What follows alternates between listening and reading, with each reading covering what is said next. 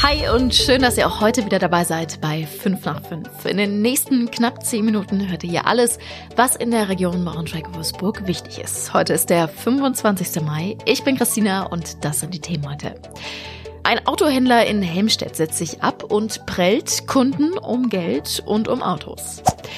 Es gab Noten für die Wolfsburger Innenstadt und sagen wir es mal so, wenn das ein Zeugnis wäre, gäbe es spätestens jetzt ein ernstes Gespräch mit den Lehrern und wir sprechen mit DSDS-Star Monika Gajek über ihre neue Tour.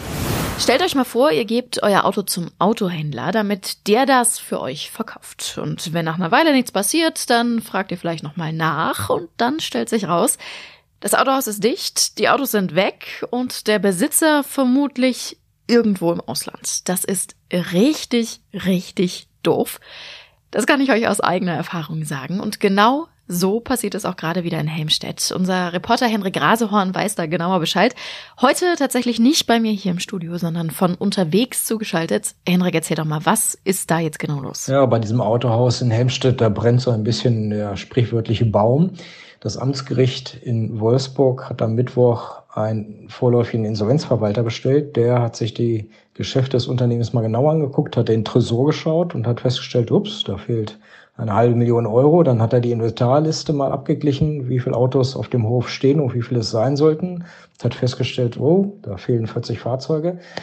Ja, äh, besteht der Verdacht strafrechtlich relevantes Verhalten. Äh, die Staatsanwaltschaft in Braunschweig ermittelt auch tatsächlich wegen Betrug und Untreue. Und wissen wir irgendwas über den Autohändler? Also war der vorher schon so ein bisschen äh, naja, wie sage ich es, zwielichtig vielleicht? Ja, tatsächlich war die Reputation dieses Autohändlers eigentlich gar nicht so schlecht, zumindest wenn man mal die Meldungen, die Kundenbewertung im Internet mal durchliest. Gute bis sehr gute Kritiken, hat auch zweimal Preis bekommen als einer der besten 1000 Autohändler des Landes.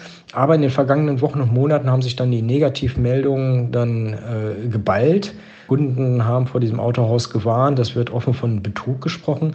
Ob das tatsächlich Betrug war, was dort vorgefallen ist, das muss man natürlich abwarten, was die Ermittlungen der Staatsanwaltschaft und der Polizei ergeben. Alle Einzelheiten zu dem ähm, abhanden gekommenen Autohändler, die lest ihr natürlich in Hendriks Artikel. Den verlinken wir euch in den Show Notes. Ey, und manchmal frag ich mich wirklich ernsthaft, was bei uns eigentlich los ist.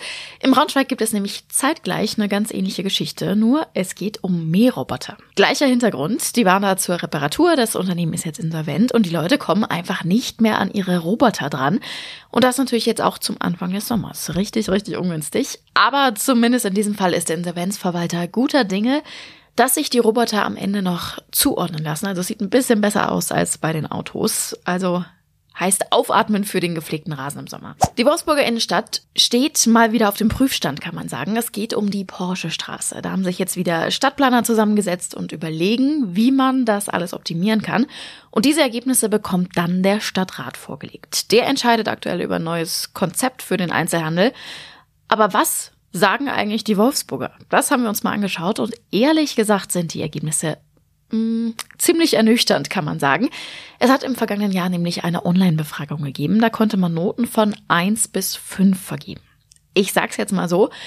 Immerhin noch eine zwei vor dem Komma haben so Punkte wie Öffnungszeiten und Dienstleistungen. Danach geht's dann wirklich ziemlich, ziemlich schnell abwärts. Beleuchtung und der Punkto Spielgeräte liegen zum Beispiel bei 3,9 und wenn man nach dem Wohlfühlfaktor in Wolfsburg fragt, dann geben zwei von fünf Wolfsburgern direkt eine fünf. Also das Schlechteste, was überhaupt geht. Wir verlinken euch den Artikel mal in den Show Notes und auch einen Kommentar von unserer Kollegin Stefanie Giesecke. Die fragt sich nämlich, warum man in Wolfsburg eigentlich immer an den Wolfsburgern vorbeiplant. Unser DSDS-Sternchen aus der Region, Monika Gajek, ist ja jetzt mit ihrer Jurorin Leonie auf Tour und wir haben mal mit ihr ein bisschen darüber gequatscht, wie es denn bisher eigentlich so läuft. Sie ist ja bei DSDS Zweite geworden und recht schnell danach kam dann eben auch die Nachricht raus, dass sie Leonie bei ihrer Tour begleiten darf. Die ersten drei Konzerte haben die beiden jetzt schon hinter sich. Das erste war in Frankfurt und da war Moni doch schon ziemlich aufgeregt am Ende, hat sie verraten. Also, da ich ja schon etwas Erfahrung bei der SDS sammeln konnte, war ich nicht ganz so aufgeregt wie bei meinem ersten Casting zum Beispiel. Das war ganz, ganz schlimm.